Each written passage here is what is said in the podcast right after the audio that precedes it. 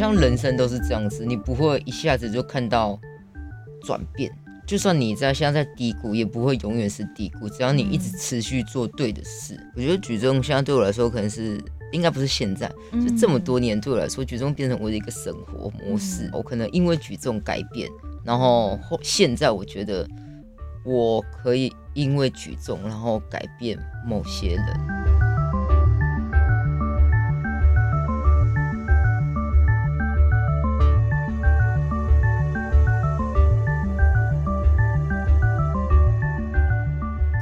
欢迎来到早安阿亮的节目现场，我是朱姑。好的，要来进行的单元呢是马凡纳会客室。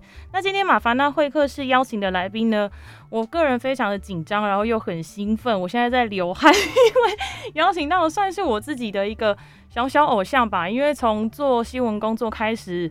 呃，至今应该也算是有四五年的时间，然后这四五年时间就是有一直默默在关注，呃，我们几位的原住民族的体育选手，然后今天这一位呢，也是算是从他选手，然后看到他转位转任为教练，所以今天有点像是我的圆梦之旅。欢迎我们的万婷。嘿，各位听众朋友，大家好，我是洪万婷。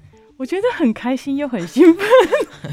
我第我看到万婷的第一句话是：“嗨，你好，万婷，我是你的粉丝，可以约到你，我很紧张。” 那今天就邀请到万婷要来跟我们分享，说过去他担任这个举重选手这个过程当中，其实呃在蛮多的赛事，包含在世大运或是亚运，然后还有亚洲的举重锦标赛跟东亚的运动会这些赛事当中，其实也都拿下了很漂亮的成绩。那其实，在当初呃，可以跟我们分享，就是为什么会想要走上体育这条路吗？呃，我是国三才开始练举重，但是在国三之前，我就是完全没有接触任何一项体育专项。我以前还没练举重之前，是那种上体育课就不想上。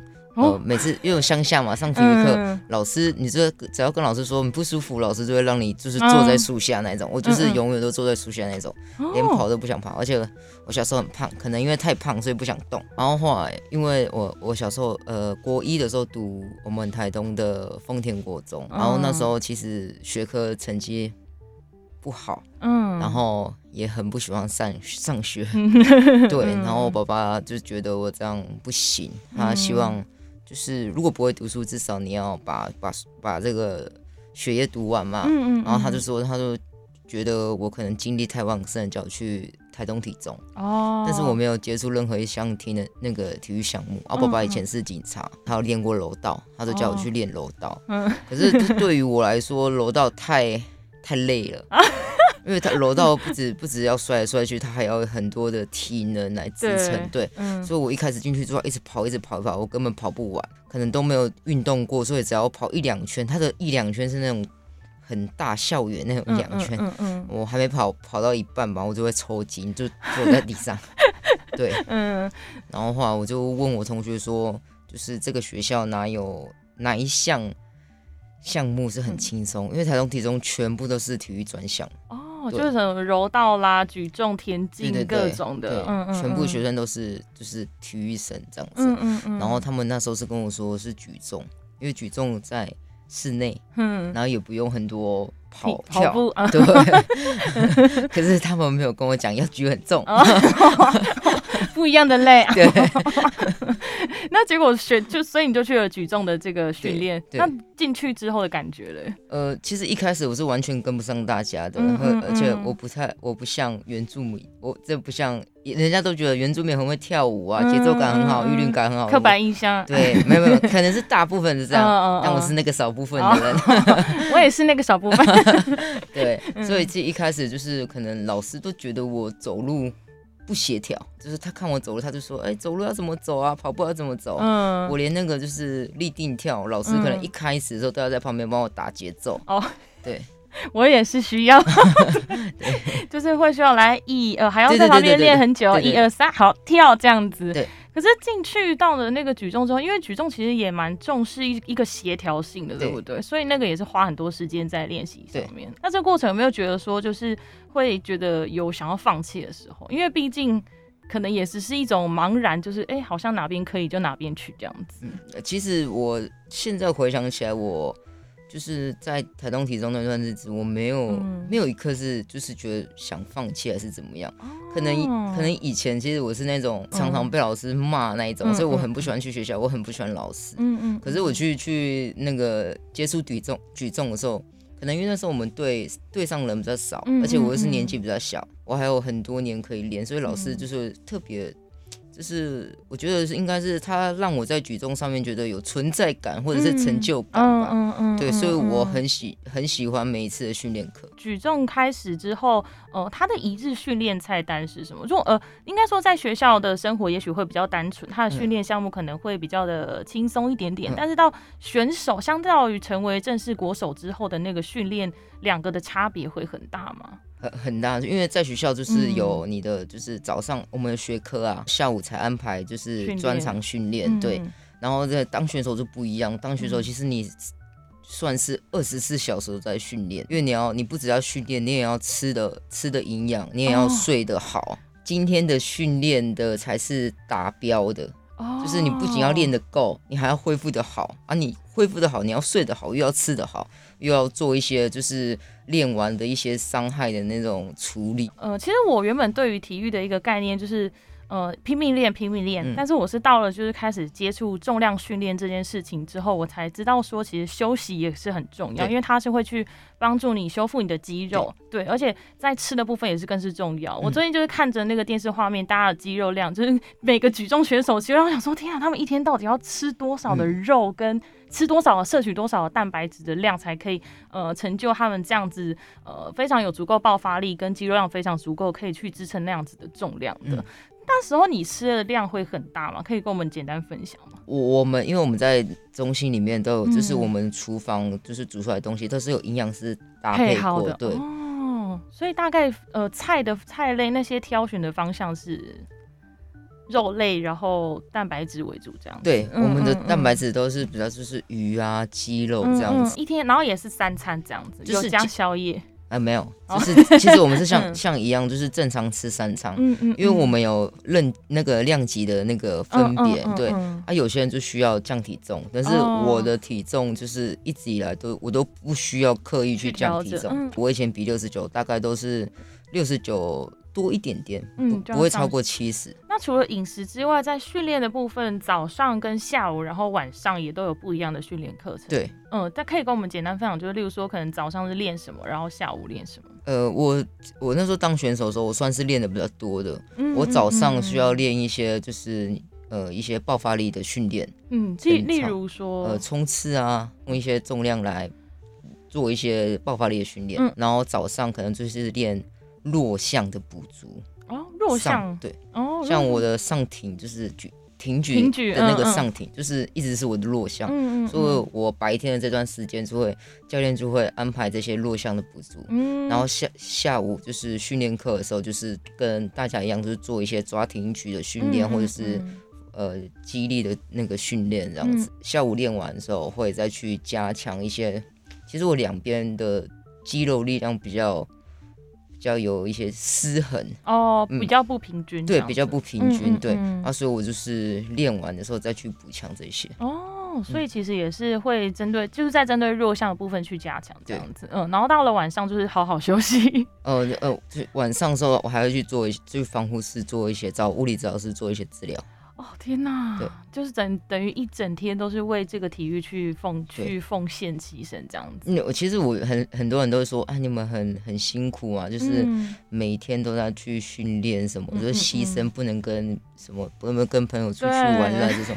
可是我觉得那时候在当下的时候，不觉得他是牺牲，应该是说，就是你喜欢一件事情，你会愿意为他去做做一些改变，或者是做一些。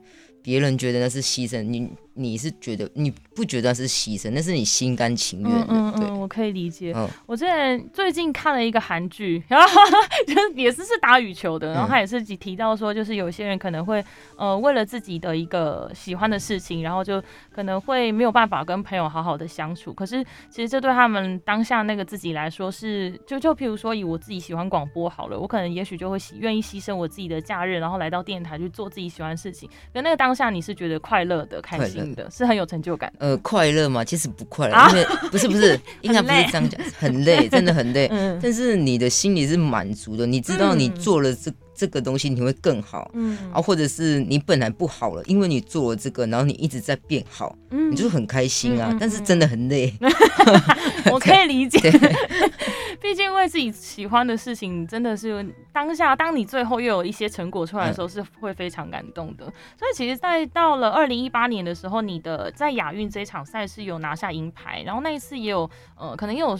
说呃宣布说要退役这样子，不会再参加国际赛事。然后到了二零一九年的时候，就有出赛这个全国运动会。那其实在那时候的量级是不是有调整，从六十九变五十九这样子？没有，那时候是因为。全运会是按照奥会模式，所以没有六六十，没有六十九。嗯哦，那时候已经改量级了嘛，然后没有七十一，嗯，然后只能升或降，嗯，然后我就跳到七十六，因为那时候刚好还在读研究所，嗯，然后读研究所又想说，反正研究所又不用每天上课，嗯，就去练一下，对，哦，练一下，然后就然后就就就拿牌了，这样。那时候拿那时候你像只有拿第二而已。还是很厉害。那其实暌违一年半之后，其实在今年的二月的时候，又有就是出赛这个全国青年杯的举重赛，然后还拿下了五十九公斤的金牌。那时候是就是降体重了，对不对？呃，其实没有，我也没有，所以就慢慢的就这样顺其自然。一九年全运会比完，然后就完全没碰举重，嗯，就是自己去跑去创业，但后来创业失败。嗯嗯，也不能说失败啊，对对，就是就是没做成嘛。这个我们未来可以再聊一讲。然后后来就是因为就是后来有一些呃那个叫什么，是一些帮助退役优秀运动员的一些办法，然后可以让我们去学校当基层教练。嗯，然后后来我们就就我就回就报名，然后就回去国训，有一些有三个月的职前训练嘛。嗯嗯，然后他会有后面有大概一个月。的时间下午就让我们回到那个举重队去实习。实习时候教练就让我看了几个小朋友，然后我在那时候就觉得说，就是我很久没碰举重了，我不能一直用以前的想法或者自己当选手的立场去教他们，因为那个是我不是他们。嗯，所以我在跟他们就是讲解动作的时候，或者是要他们做一些改变的时候，那个是我自己的看法，所以我就想说，那我就下去做。做他们的动作，或者是跟他们讲说怎样改变会变得比较好，所以我才下去练，然后又参加比赛，然后就金牌了。对。我真的觉得非常的厉害哟，就是在这个过程当中，也是一个呃，我就在同时自己也在学习，还在学习的这个过程当中，然后也拿下了，其实再拿下了一个成绩这样子。那其实这个重回举重台上的原因，也是因为就是因为教着教着，然后突然就去比赛的这个契机点是什么？嗯，就是为什么会想要去报名这个比赛？就是其实我觉得，他们。这一批小朋友没有像我们以前那么、那么、那么拼吧？哦，他们有一点会让我觉得得过且过，所以你才会想要用自己去参参赛的方式去证明，我没有是激励他们。对我，嗯，我没有想要证明我自己怎么样，嗯嗯嗯，我只是想要说，就是我跟你们练一样的东西，但是我要上班。嗯，然后我要一整天要上班，我还要教你们，然后我在后面就是可能练个每天练个一两个小时，嗯，对，然后我还可以这样子，嗯，那你们是不是要检讨？要要再加油，再更努力？对啊，那其实，在那个拿下那个金牌的瞬间，你的想法或是感受是？其实没有像选手时候觉得说，嗯，很开心，或者是怎么样，我只是觉得，哎，我的想法。好像改变了，就是以前当选手就觉得说，我要我每天要练好，我一定要练到怎么样，我才可以拿金牌。可是就是这一场比赛，我就觉得我一直想，就是我一直把调整我。觉得最好的动作，嗯，然后每天去试那个我觉得最好的动作，嗯，而且我休息这一年多，其实我的很多很体能啊、肌力方面，还有连我的体重都掉很多，嗯，所以我的动作没有办法像之前最好那个时候，嗯，所以我只能依照我现在的状况，然后去做我可以做出来的动作，虽然可能动作还没到我觉得最好的时候，而且。其实这次比赛那个临场感啊，还是什么都没有觉得，我都不觉得是最好的时候。我就觉得现在是怎么状况，你就用什么样的状况去应对。比完赛的当下，也就也没想太多，就只是呃，就是把自己目前的状态就是呈现出来这样子。对，但是我就觉得其实蛮好，因为我都把我训练的水平。最好的水平是发挥在这一场比赛，对啊，我就觉得应该以前，我觉得我现在的心境可能比较成熟，更成熟，嗯，比以前还好。如果以前能这样子，是不是可以更好？觉得这也是在每一个阶段人生遇到，就是不同的阶段都会思考不一样的事情，而且遇到不一样的人的时候，就会想到更多更多面向的事情，这样子。那其实到的是，呃，也许是应该是说，现在其实也还没放下选手身份，呃。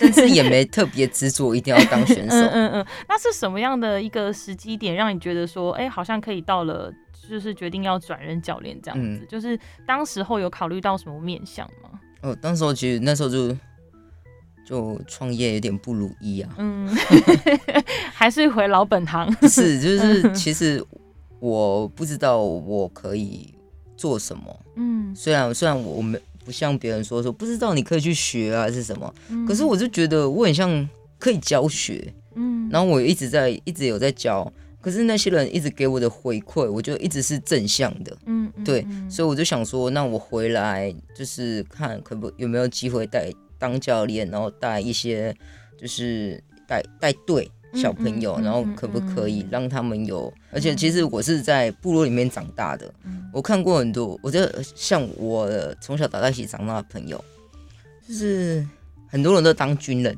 然后我是比较好，我就是在国中就可以就有练举重。嗯，可是我举重像我们这一届，很多人不是每个人都可以举那么多年，而且成绩那么好。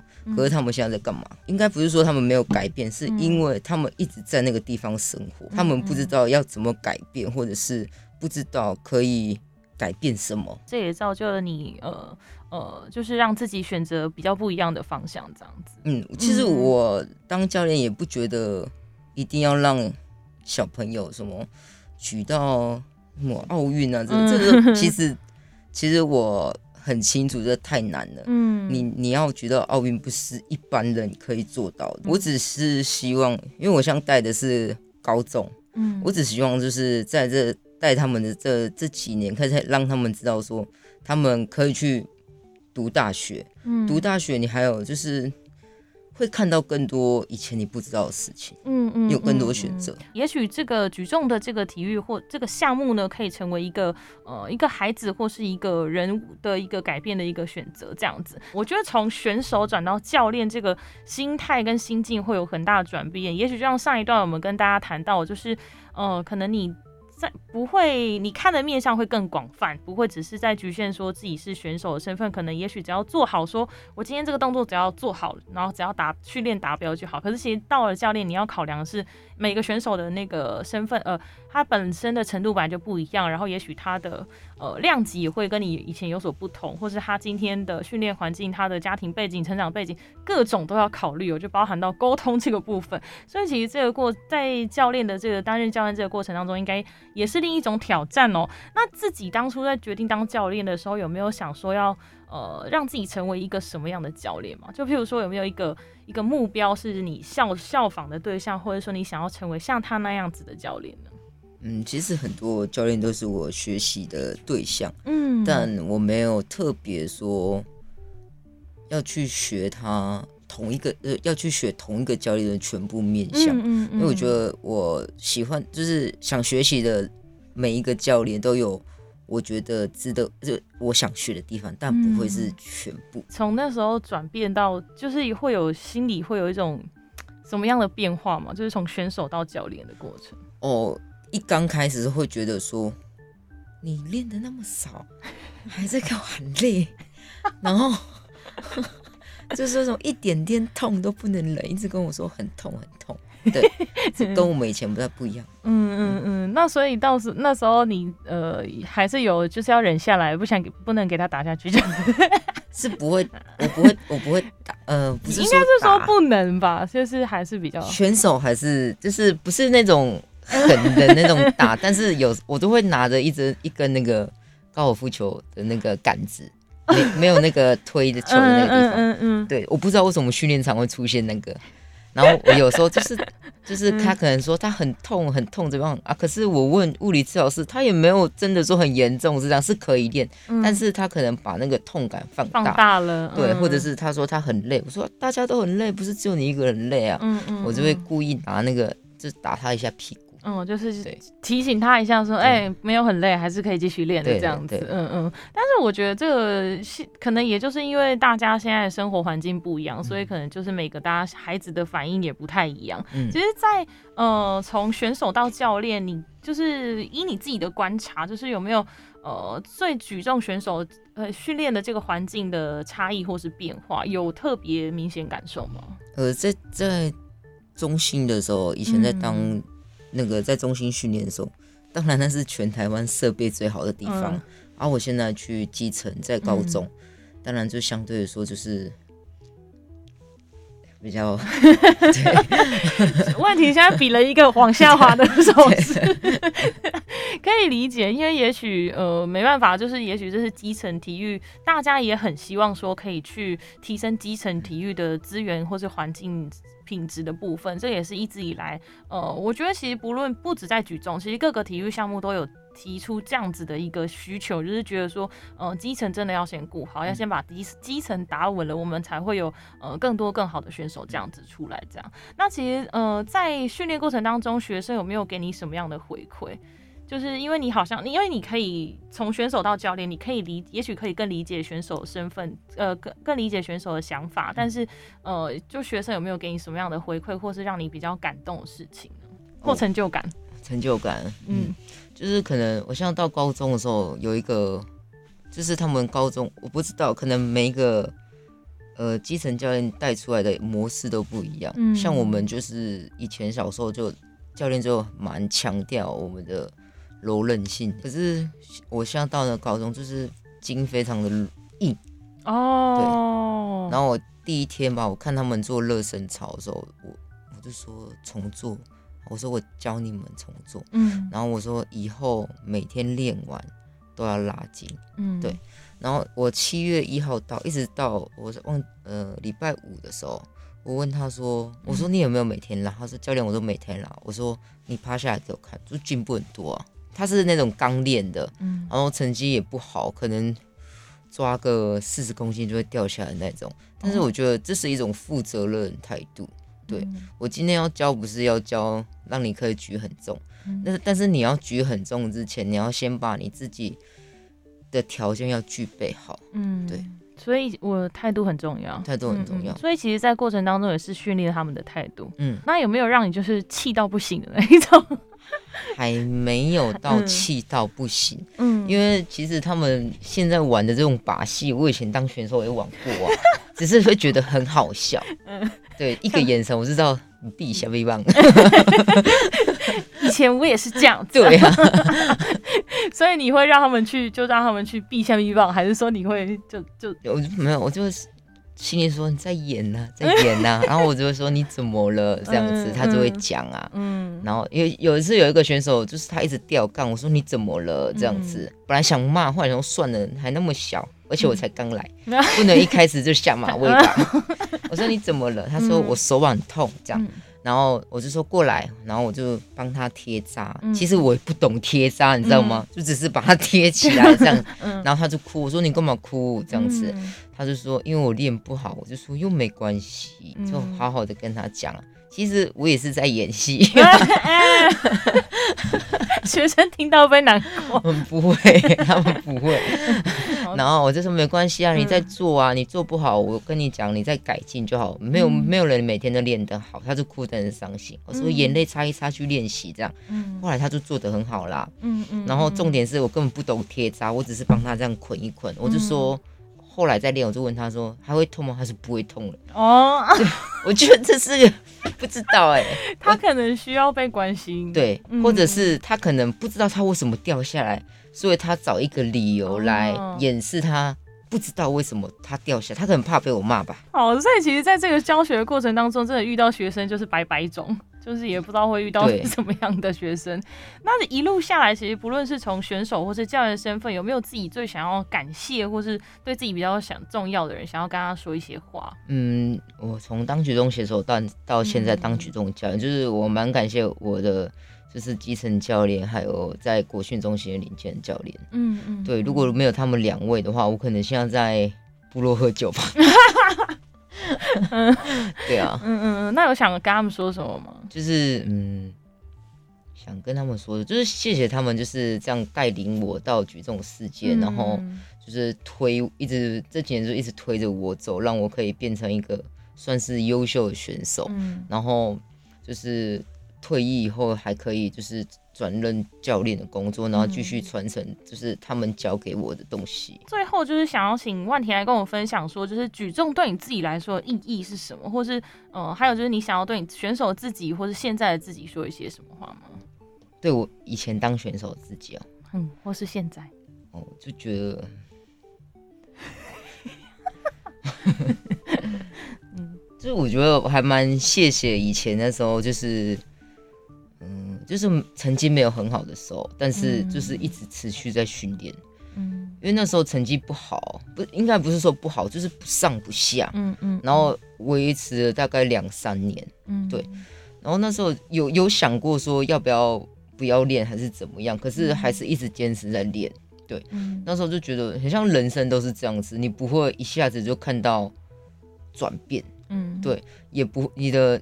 就算你在现在在低谷，也不会永远是低谷。只要你一直持续做对的事，嗯，对。那那时候就是你觉得好像不上不下的时候，有有找人去分享的心情吗？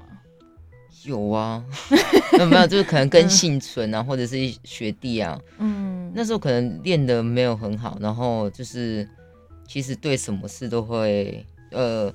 对什么事都会觉得有敌意，嗯，可能教练讲你几句，你就觉得教练在骂你，针对你什么的这样，然后练完习时候就会跟什么学学妹啊、幸存啊，或者是学弟，嗯，一直讲教练坏话。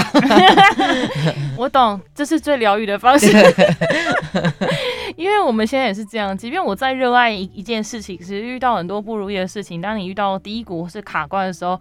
我跟你说，真的各种事情都会觉得你是在针对我嘛？你就是在骂我啊，你就是在怪我啊，然后就会开始想要抱怨那个人。